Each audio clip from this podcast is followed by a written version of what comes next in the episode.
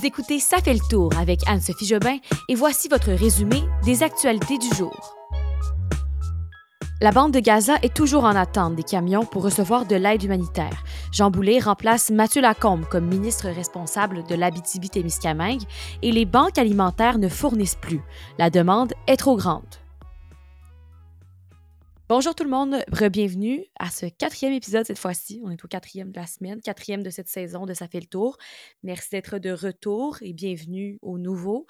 Euh, c'est un balado très simple où à chaque jour, je résume en environ 10 minutes l'actualité de la journée, surtout pour des gens qui vivent au Québec. Donc, du lundi au jeudi. Et le vendredi, c'est les quatre nouvelles qui ont marqué la semaine. Donc, à suivre demain. Et sans plus tarder, allons-y avec la première nouvelle du jour aide humanitaire à Gaza. Euh, ça se poursuit. On, essaie de, faire avancer les choses du côté de l'Égypte et de l'Organisation mondiale de la santé. Euh, l'organisation, justement, qui rappelle encore aujourd'hui que l'aide humanitaire doit rentrer tous les jours pour subvenir aux besoins criants de la population gazaoui. Il y a 20 camions qui sont en attente d'entrée à partir de l'Égypte, des camions qui sont à Rafah avec des biens primaires. Ils sont chargés, ils sont prêts. Euh, ils devraient entrer dès demain au moins, à moins d'un problème. il se pourrait que ça arrive et que ça ne fonctionne pas. L'ONU a même dit cet après-midi qu'il n'était pas sûr que ça, ça fonctionnerait pour euh, demain. Euh, mais l'Organisation mondiale de la santé a rappelé que 20 camions pour une population de 2,2 millions, c'est largement insuffisant. Euh, L'ONU avait d'ailleurs mentionné qu'il faudrait plus de 100 camions par jour, environ 100 camions par jour qui entrent à Gaza pour abreuver et nourrir les gens. Je vous rappelle qu'à Gaza, la situation est de pire en pire. Il y a plusieurs personnes qui n'ont pas de toit présentement, pas d'électricité. Le bilan, le bilan publié par le Hamas aujourd'hui est désormais à 3785 morts et plus de 12 000 blessés quand même. En plus, cette semaine, il y a eu une frappe contre un hôpital. Je vous en parlais hier et avant-hier. Euh, et je vous rappelle qu'on ne sait toujours pas qui a commis cette frappe. Les deux camps, Israël et la Palestine, s'accusent mutuellement.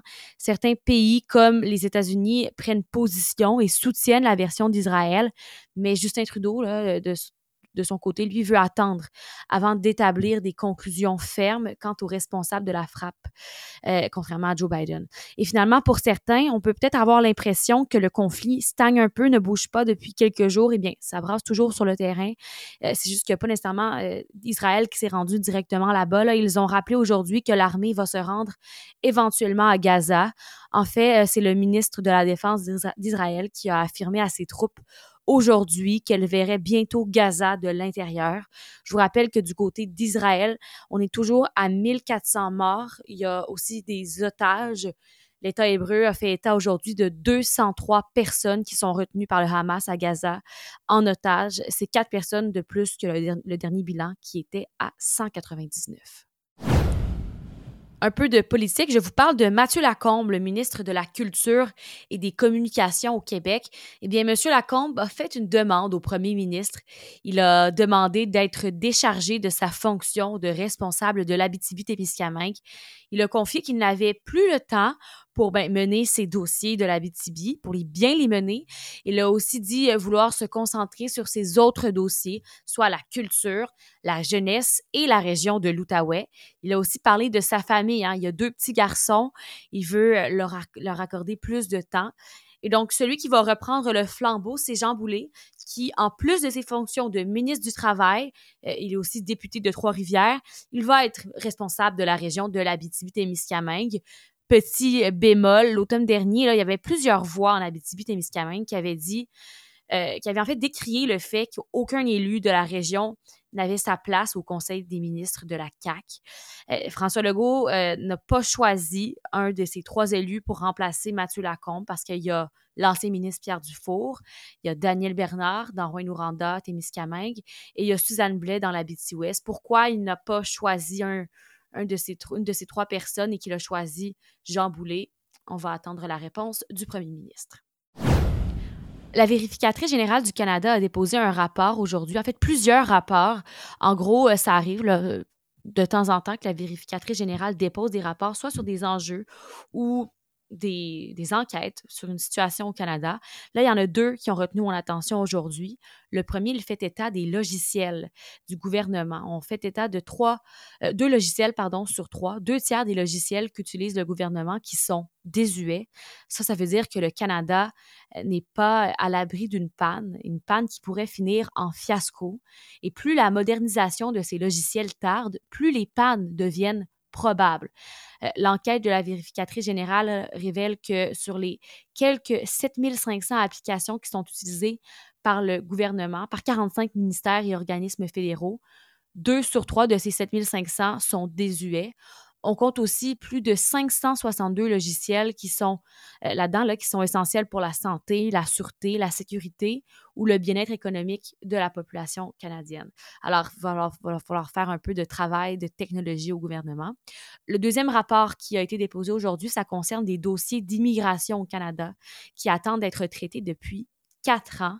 Ce que ça veut dire, ça, c'est que le gouvernement fédéral est en retard pour prendre une décision dans plus de la moitié des demandes de résidence permanente au Canada. Aussi, le gouvernement euh, exige encore plus de patience de la part des demandeurs d'asile et des Africains. Donc, euh, le problème de délai touche particulièrement certaines catégories d'immigration et certaines régions du monde. Par contre, ce qu'on constate là, euh, de ce rapport, un petit côté positif, disons-le comme ça, c'est que le gouvernement fédéral a réussi à améliorer ses délais de traitement pour deux des trois grandes catégories. On parle de euh, les immigrants économiques, le regroupement familial aussi. Donc, déjà une bonne nouvelle. Je vous invite à consulter deux articles que j'ai mis en, en description du podcast, celui de TVA Nouvelle et celui du Devoir, pour mieux comprendre ces deux rapports. Pas besoin de vous dire que l'inflation frappe de plein fouet. Vous devez le constater par vous-même euh, en allant à l'épicerie. Eh bien, on apprend euh, aujourd'hui que de plus en plus de gens qui ont besoin de faire recours à des banques alimentaires, en fait, ça, on le savait déjà. Ce qu'on a appris, c'est que les banques alimentaires du Québec ont déjà dépensé les 6 millions de dollars qui ont été octroyés par le gouvernement Legault pour euh, permettre d'acheter plus de nourriture. Ça a pris trois mois pour que ces 6 millions-là soient épuisé. Et là, à l'approche des fêtes, les banques alimentaires réclament maintenant 18 millions de dollars euh, parce que surtout avec les fêtes qui arrivent les prochaines semaines, ça va être très difficile. Les fils vont s'allonger. Ce matin, justement, je regardais TVA, euh, LCN et euh, il y avait une longue, longue file devant une banque alimentaire. Il y a une rencontre qui est prévue la semaine prochaine avec la ministre responsable de la solidarité sociale et de l'action communautaire, c'est Chantal Rouleau.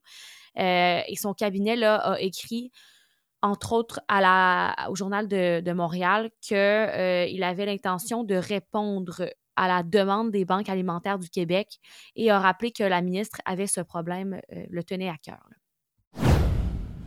Desjardins, licenciement d'employés. Il y a 400 employés chez Desjardins qui ont perdu leur emploi. Euh, c'est une vague de licenciement qui survient quelques mois après celle de juillet. Il y avait déjà 176 personnes qui avaient perdu leur emploi à ce moment-là chez Desjardins. Euh, donc, principalement des professionnels comme des analystes qui sont touchés par ça. Ils travaillent pour la plupart à Lévis, euh, c'est le siège social à Lévis, ou à Montréal, au complexe des Jardins ou au stade olympique. Et euh, qu'est-ce qui s'est passé exactement? Bon, la majorité là, disent qu'il y avait des ajustements au sein de différentes équipes, mais les raisons ne sont pas nécessairement très claires. On parle de quand même 58 000 employés au total au Québec qui travaillent pour le mouvement des Jardins. Je termine avec une petite nouvelle de type astronomie. Oui, oui, astronomie, c'est mon segment préféré où je vous parle des nouvelles en lien avec l'astronomie. Il y en a une qui a retenu mon attention euh, cet après-midi. C'est en lien avec des astronomes qui ont détecté une explosion d'ondes radio très puissante qui est survenue dans une galaxie très, très, très, très, très lointaine. Ce qui est intéressant, c'est que cette explosion-là d'ondes radio a pris 8 milliards d'années à nous parvenir. En gros, c'est un sursaut radio rapide en français. Ça s'appelle Fast Radio Burst. C'est un flash d'ondes électromagnétiques d'une durée euh, de moins d'un millième de seconde et ça a finalement atteint la Terre le 10 juin 2022, donc il y a plus d'un an. C'est un télescope australien qui a capté ça. Bon, qu'est-ce que ça veut dire, ça? Qu'est-ce que ça pourrait être? C'est pas la première fois que les scientifiques reçoivent ça.